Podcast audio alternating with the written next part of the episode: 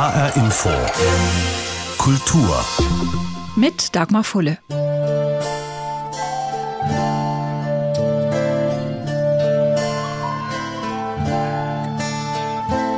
Eine sonnendurchflutete Landschaft in Gelb, Orange und Grüntönen, ein paar kleine Häuschen auf einem Hügel in der Ferne, drei Menschen in bäuerlicher Kleidung, Einfache Werkzeuge, eine Getreidegarbe am Wegesrand. Alles weich gezeichnet und leuchtend.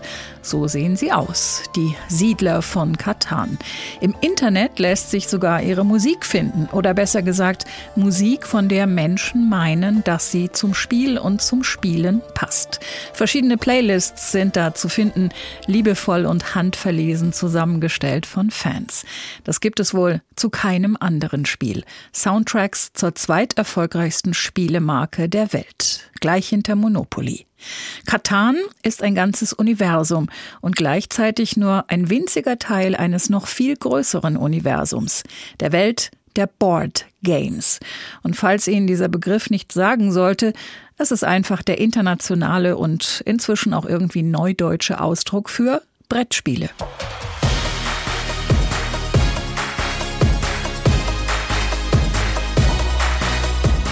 Ab Dienstag steht eine neue Serie in der ARD Mediathek, die aus dieser Welt erzählt. Denn Brettspiele sind längst ein Hobby von Erwachsenen. Und es sind viele. Deutschland hat eine der größten Spielszenen der Welt. Hier schlägt das Herz der Branche. Nicht umsonst heißen Brettspiele in den USA nicht nur Board Games, sondern gern auch German Games deutsche Spiele. Warum begeistern wir uns so für ein einfaches Brett, ein paar Würfel und Spielfiguren? Warum treffen sich Menschen in ihrer Freizeit, um für Stunden in bunte Welten einzutauchen? Fragen wir erstmal die, die das immer wieder gerne tun. Also ich mag den Wettbewerbscharakter. Ich mag Brettspiele vor allem im kooperativen Sinne. Man muss sich da schon auch immer so ein bisschen taktisch die Wege zurechtlegen, wie man jetzt vorgehen will. Brettspiele sind halt auch nicht mehr das, was es halt in meiner Kindheit war. Und nicht mehr einfach würfeln, zehn Felder vorrücken, äh, Karte ziehen, sondern es gibt so Unmengen an kreativen Ideen, die im Moment in Brettspielen auftauchen. Ich kenne keine vergleichbare Interaktionsform. Wenn ich an einen Tisch gehe, ich weiß nicht, was sind das für Menschen. Ist das ein Direktor von einer Agentur? Ist das ähm, eine Reinigungskraft? Ist das eine Mutter zu Hause oder ein Familienvater? Ich weiß es nicht. Wer sitzt da vor mir? Und es interessiert in dem Fall auch überhaupt gar nicht. Weil wir wollen zusammen spielen, wir wollen zusammen was erleben. Und zu erleben gibt es viel bei mehr als tausend neuen Spielen, die jedes Jahr erscheinen. Wer nicht in dieser Szene steckt, der ist schnell am Ende, wenn es darum geht, Spiele aufzuzählen. Schach, Mühle, Dame, Scrabble, Monopoly und Mensch ärgere dich nicht. Das ist es dann meist schon, sagt Jens Junge. Er ist Ludologe, also Spieleforscher, Gründer und Leiter des Instituts für Ludologie in Berlin. Und er weiß, selbst in diesen paar wenigen Spieleklassikern stecken schon Geschichten wie diese. Mensch ärger dich nicht ist von dem Herrn Schmidt in England entdeckt worden. Da hieß das Spiel Ludo und ein Brite, der als Kolonialherr in Indien war, hat halt dort das Spiel mal entdeckt. Das heißt dort Pachisi und das ist ein sehr spirituelles Spiel. Es geht darum, dass wir, wenn wir dieses Spiel spielen, rauskommen aus dem Leid des Lebens dass wir immer Nackenschläge kriegen, dass wir wieder rausfliegen. Ja, also sterben, die Wiedergeburt stattfindet. Und das Spielziel ist es, im schmerzfreien Nirvana anzukommen, im Paradies endlich halt ja aus diesem Elend des Lebens herauszukommen. Und deshalb war der deutsche Herr Schmidt sehr erfolgreich, weil er 3000 von diesen Mensch ärger dich nicht Spielen, die er hat produzieren lassen, an die verletzten Soldaten im Ersten Weltkrieg 1914 an die Lazarette geschickt hat.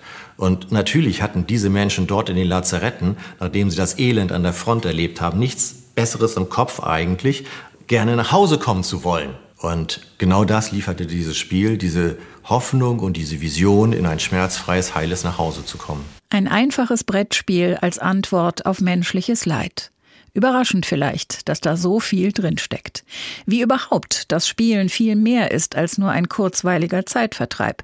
Nicht nur für Kinder, sondern eben auch für Erwachsene. Zu spielen heißt ja, aus der Realität herauszutreten in einen von einem Game Designer, Spieleentwickler gestalteten Erfahrungsraum. Und da bin ich plötzlich raus aus meinen echten Konflikten. Im Spiel können wir mal eben so sein, wie wir sonst bisher nicht uns trauten sein, zu können, zu wollen. Dass wir mal aggressiv sind, dass wir gemein sind, dass wir hinterhältig sind und das mal auszuprobieren, wie das funktioniert. Und dass das eben nicht nur eine Pappschachtel für Kinder ist, sondern dass äh, Menschen eben daraus ihren Charakter entwickeln, ihre Persönlichkeit formen, dass sie darüber Gesellschaft verstehen und auch verändern und formen können. Heißen sie vielleicht deshalb Gesellschaftsspiele? Ach nein, das Gesellschaftsspiel hat man doch einfach in Gesellschaft gespielt, vor allem mit der Familie. Und so hatten Spiele lange Zeit immer auch die Kinder mit im Blick.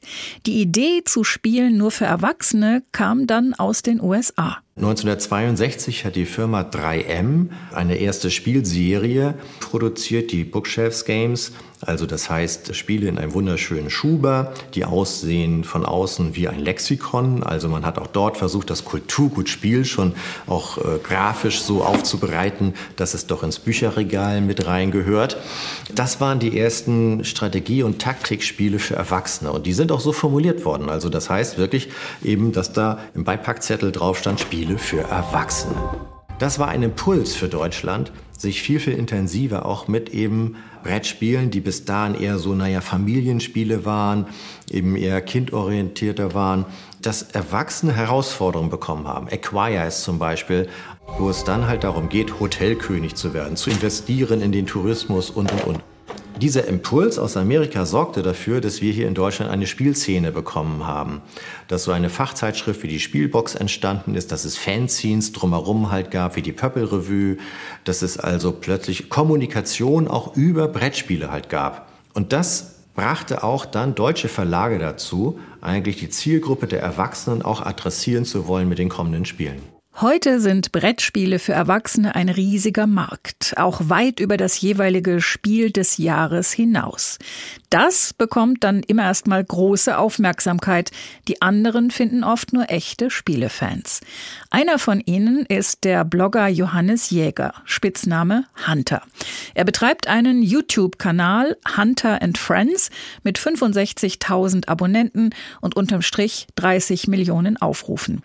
Angefangen hat er zusammen mit einem Freund, nachdem er als Teenager jahrelang nur Computerspiele gespielt hatte. Wir haben das halt wiederentdeckt und dann einfach festgestellt, dass sich die Brettspielwelt so gewandelt hat, dass man, wenn man jetzt wirklich Gamer sein will, nicht nur ab und zu ein bisschen mit den Kindern oder ein bisschen mit den Großeltern spielen, sondern wirklich Gamer sein will, dass man trotzdem auf nichts verzichten muss. Also das heißt, in irgendwelche verrückten Welten eintauchen, wenn man das möchte. Und man hat auch Herausforderungen. Es ist eben nicht so, dass viele haben vielleicht das Bild, naja, wenn ich mal Kinder habe, dann spiele ich wieder mit denen ja, Monopoly und dann weiß ich ja noch, wie es geht und ich spiele halt für die so ein bisschen, sondern es ist eine richtige Herausforderung, die modernen Spiele zu spielen teilweise. Es gibt sehr komplexe Spiele, sehr interaktive Spiele, sehr erwachsene Spiele auch, ja mit Kron, meinem Kollegen, kamen wir dann auch relativ schnell zu dem Punkt, wo wir gesagt haben, also wir sind jetzt richtig angefixt, was dieses Hobby angeht, aber wir wollen da eigentlich noch mehr draus machen. Wir haben beide noch nie YouTube gemacht, aber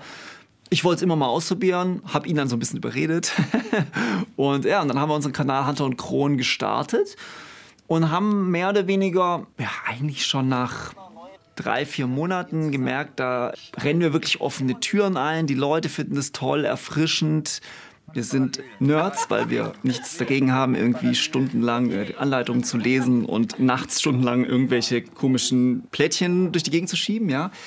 Aber wir interessieren uns trotzdem genauso für Filme, für Computerspiele und sind davon nicht abgeschlossen, sondern im Gegenteil wollen eigentlich dass alle anderen kapieren, dass das, was wir machen, nämlich Brettspiele, genauso cool ist. Brettspiele sind cool, ganz offensichtlich. Und gerade auch für eine junge Generation, der man doch gern jegliche Beziehung zum Analogen abspricht. Und dann ist da noch die übergeordnete Ebene, sagt der Ludologe Jens Junge, der Herr über rund 42.000 Brettspiele in der Lehr- und Forschungssammlung seines Instituts.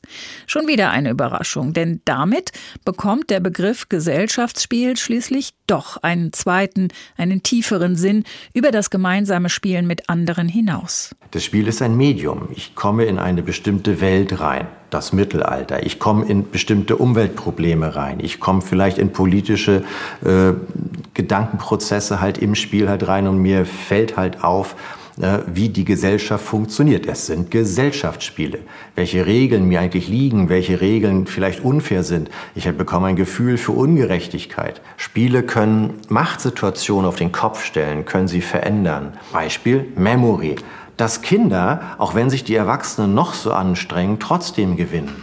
Da sind diese älteren Menschen körperlich stärker, geistig ausgeprägt und ja, viel, viel intelligenter und sie haben keine Chance gegen die Kinder, die eben innerhalb des Memory-Spiels sich viel, viel besser visuell merken können, wo welches Kärtchen liegt. Ihr Selbstwert steigt und wächst und sie drehen plötzlich diese Machtsituation, um dass sie gegen die Leute gewinnen, die ihnen sonst tagtäglich sagen, darfst du nicht, geht nicht, nein, lass das. Damit sind die Kleinen und Schwachen mal die Großen und Starken. Ein schönes Gefühl. Wie aber wird ein Spiel bekannt und erfolgreich? Ganz wichtig dafür ist die Auszeichnung Spiel des Jahres. Ein einzigartiger Preis, weltbekannt und die beste Werbung, die es gibt, sagt Andreas Finkernagel von Pegasus Spiele im hessischen Friedberg. Der Verlag hat den begehrten Preis schon mehrfach bekommen und vertreibt auch das Spiel des Jahres 2021. Man muss sich das durchaus so vorstellen, von der normalen Auflage eines Brettspiels verkauft man vielleicht so 5000 Stück über den Daumen. Und von dem diesjährigen Spiel des Jahres Mikro Makro hoffen wir direkt im ersten Jahr 500.000 Stück zu verkaufen. Also das sind schon bedeutende Unterschiede. Die große weite Welt da draußen, die kriegt die Brettspielwelt eigentlich hauptsächlich über solche Preise mit. Dadurch wird der Fokus dann auf ein bestimmtes Spiel gelenkt und das verkauft sich merklich häufiger als alle anderen Spiele. Bestätigt auch Inga Keutmann, Redakteurin bei Feuerlandspiele in Eppstein im Taunus. Sie entwickelt auch Spiele und sie kennt dabei genau ihren Glücksmoment. Digitales Zeitalter hin oder her. Der coolste Moment, wenn man ein Spiel entwickelt und es verlegt, ist tatsächlich, das dann wirklich in der Hand zu halten, das fertige Produkt. Weil du weißt, wie viel Arbeit, Zeit, Muße, Schweiß du da reingesteckt hast. Und das ist definitiv einfach am schönsten, das dann wirklich zu sehen und vielleicht auch mal in den Laden zu gehen und ähm, ja, das Produkt da im Regal zu sehen. Ja. Wir hören und lesen vom Vinylboom, von immer mehr verkauften Schallplatten, von jungen Buchautorinnen, die selig ihr gedrucktes Buch in der Hand halten, von einem jungen hessischen Redaktionsteam, das eine ausschließlich analoge Zeitschrift produziert. Ist das der große Trend? Auch bei den Spielen? Weg von PC und Konsole, zurück an den Tisch? Damit ist Johannes Jäger dann doch eher zurückhaltend, aber vorsichtig optimistisch. Ich würde sagen, sie sind noch eine Nische. Also Brettspiele sind noch nicht im Mainstream angekommen. Vielleicht muss einfach noch ein bisschen Zeit vergehen. Die Welt um uns herum wird ja immer stärker digitalisiert. Vor allem das Arbeitsumfeld. Da entsteht halt so eine Sehnsucht wieder nach realen Kontakten. und ähm, das ist eine Sehnsucht, die genau die Brettspiele auch befriedigen können. Da ist einfach, sind Spiele eine, eine gute Sache. Die Sehnsucht nach menschlichem Kontakt, nach menschlicher Interaktion und nach Dingen zum Anfassen. Gerade in der Pandemie, während des Lockdowns, haben sich viele Menschen wieder an den Tisch gesetzt und gespielt. Laut einer Umfrage des Instituts Allensbach spielen rund 33 Millionen Deutsche zumindest ab und zu Gesellschaftsspiele. Gut fünfeinhalb Millionen tun es regelmäßig vor allem junge Leute und Familien. Monopoly und Risiko gehören immer noch zu den am meisten verkauften Spielen, aber auch moderne Klassiker wie Zug um Zug, Carcassonne oder Catan und natürlich das jeweilige Spiel des Jahres. Board Games, willkommen in der Welt der Brettspiele. So heißt der Dreiteiler, der ab Dienstag zu sehen ist in der ARD Mediathek. Alisa Schmitz und Davide Didio sind die Autoren der Serie. Beide hatten sich vorher vor allem mit Video- und Computerspielen beschäftigt, wie es für ihre Generation der heute 20- bis 30-Jährigen vielleicht typisch ist. Bis mal jemand in der Redaktion gesagt hat, mach doch mal was über analoge Spiele. Ein einfacher Vorschlag, der beim Umsetzen so manche Überraschung mitgebracht hat. Uns hat es auf jeden Fall überrascht, dass diese Welt so groß ist. Also man sieht es ganz krass, wenn man mal auf diese Messe geht, auf die Spiel in Essen, dass da so viele Stände sind und so viele Leute. Und dieses Jahr hat die unter Pandemiebedingungen stattgefunden und es waren nur 100.000 Besucher. Normalerweise sind es dreimal so viele. Und jedes Jahr kommen eben 1000 Spiele raus. Und wenn man mal selber in den Schrank schaut, dann sieht man, es sind vielleicht drei. So Risiko, Monopoly, Mensch, ärger dich nicht, aber wenn man mal überlegt, dass da auch jedes Jahr tausend dazukommen könnten, dann ist das erstmal schon, ja, da ist man ein bisschen baff erstmal. Hunter, der YouTuber, den ihr auch in der Sendung habt, äh, sagt, noch ist die Brettspielszene eine Nische. Was meinst du, wird sich das ändern? Also junge Leute entdecken ja auch wieder Vinyl oder gedruckte Bücher oder Zeitschriften. Wird es eine Nische bleiben oder gibt es vielleicht sogar noch mal eine Rolle rückwärts ins Analoge? Wenn man versucht, so einen Trend abzusehen, ob Brettspiele irgendwann mal vielleicht keine Nische mehr sind, dann wird man feststellen, dass das immer mehr wird. Gerade durch die Corona-Pandemie haben viele Leute wieder darauf zurückgegriffen, weil ja viele Leute zu Hause waren und auch viele Familien sich natürlich überlegt haben, was kann man denn jetzt zu Hause denn so treiben? Und dadurch ist das Brettspiel wieder in den Vordergrund gerückt. Aber man sieht es auch bei mir im privaten Umfeld. Ich habe selber keine Familie, aber immer mehr Leute finden das plötzlich wieder cool sich zu treffen und was zusammenzuspielen. Also es ist vergleichbar tatsächlich mit äh, dem Vinyl. Also man hat wieder was Altes gefunden, was Analoges und freut sich darauf, auch so eine Art Ritual zu machen. Das ist halt anders, als wenn ich jetzt zu Hause meine Konsole anmache und mit mir selber spiele oder vielleicht trotzdem auch mit Freunden. Aber die Interaktion ist halt eine ganz andere und das ist eben eine analoge und deswegen kann ich mir gut vorstellen, dass das aus dieser Nische rausgeht. In den drei Folgen eurer Serie wird auch klar, Deutschland ist wirklich so eine Hochburg der Brettspiele. Es gibt auch diesen Begriff der German Games. Die Amerikaner sagen das, die Engländer. Habt ihr irgendeine Idee bekommen, woran das liegen könnte? Kommt darauf an, wie man fragt. Es gibt verschiedene Antworten, aber Deutschland ist wahrscheinlich deswegen ein Brettspielstandort geworden, weil hier die Kommunikation über Brettspiele sehr früh gestartet ist. Also wir schauen uns zum Beispiel an, Spiel des Jahres ist in den 70er Jahren schon gekommen und da war das außerhalb von Deutschland noch gar nicht gang und gäbe, dass es zum Beispiel KritikerInnen gab, die darüber geschrieben haben und die das getestet haben, so ein Spiel. Und dadurch sind dann eben auch Magazine entstanden.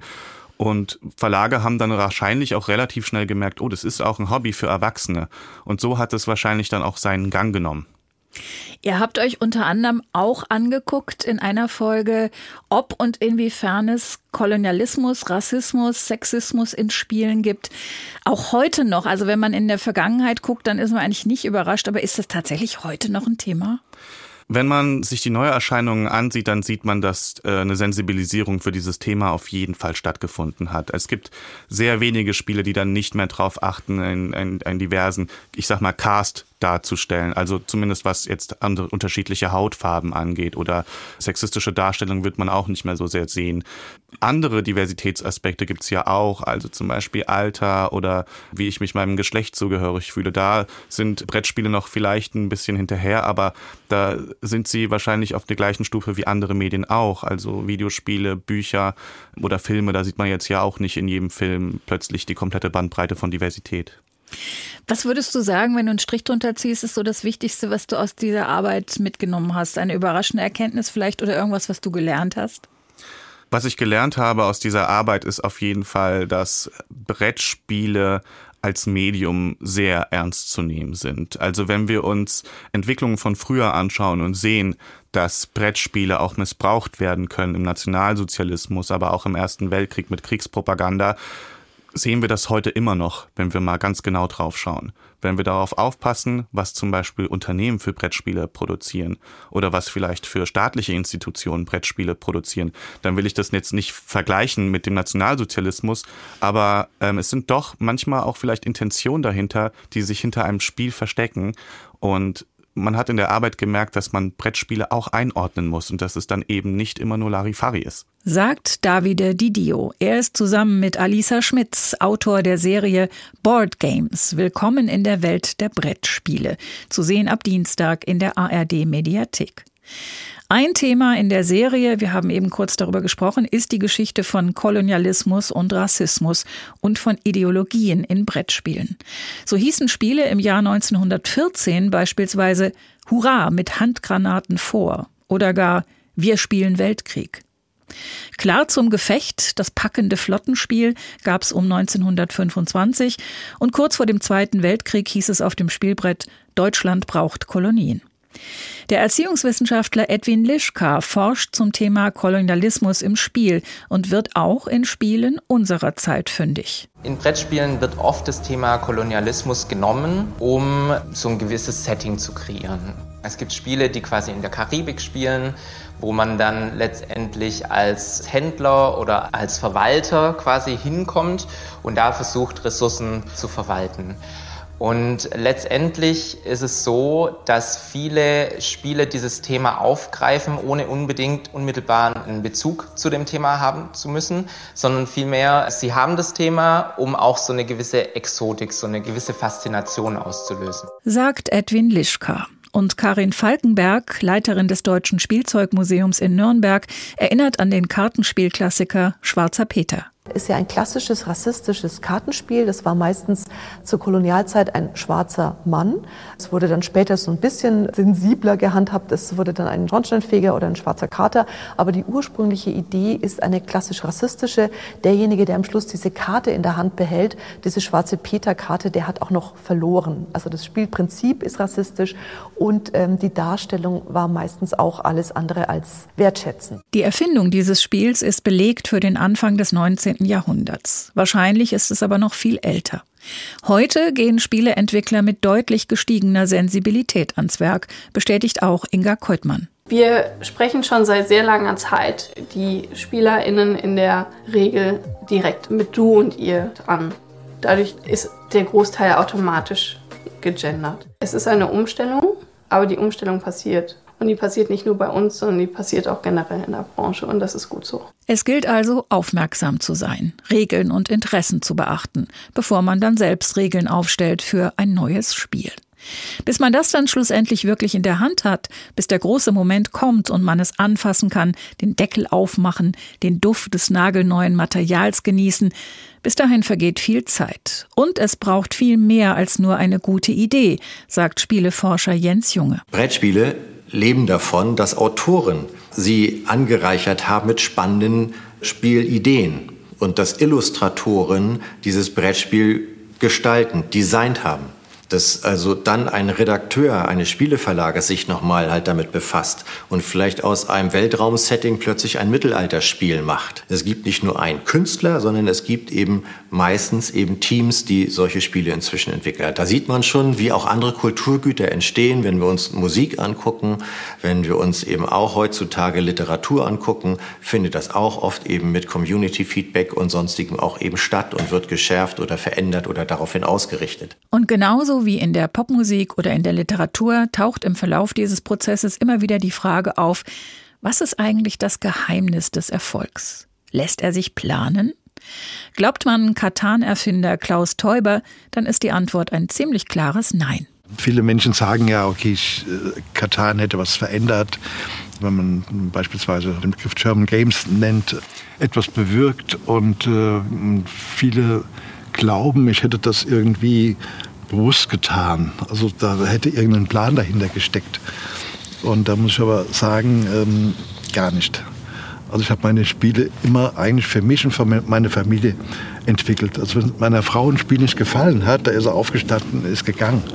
Und ich habe gemerkt, okay, das Spiel gefällt ihr, wenn sie sitzen geblieben ist.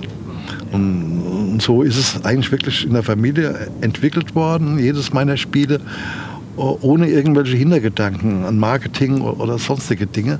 Ja, und äh, dass es dann sagen wir mal, diesen Erfolg hatte und dass es eben ähm, sagen wir mal, dieses besondere Etwas vielleicht auch hatte, das ist ein reiner Zufall.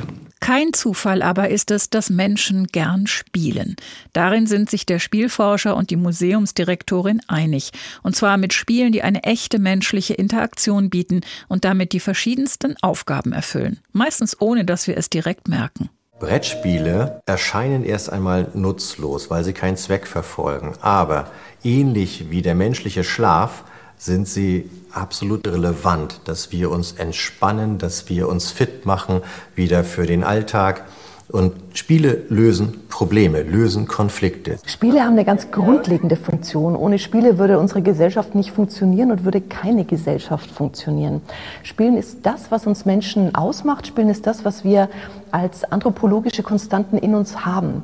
Wir sind spielende Wesen. Board Games, die Welt der Brettspiele. Eine Welt, die sehr groß ist und sehr vielfältig und die offenbar immer weiter wächst.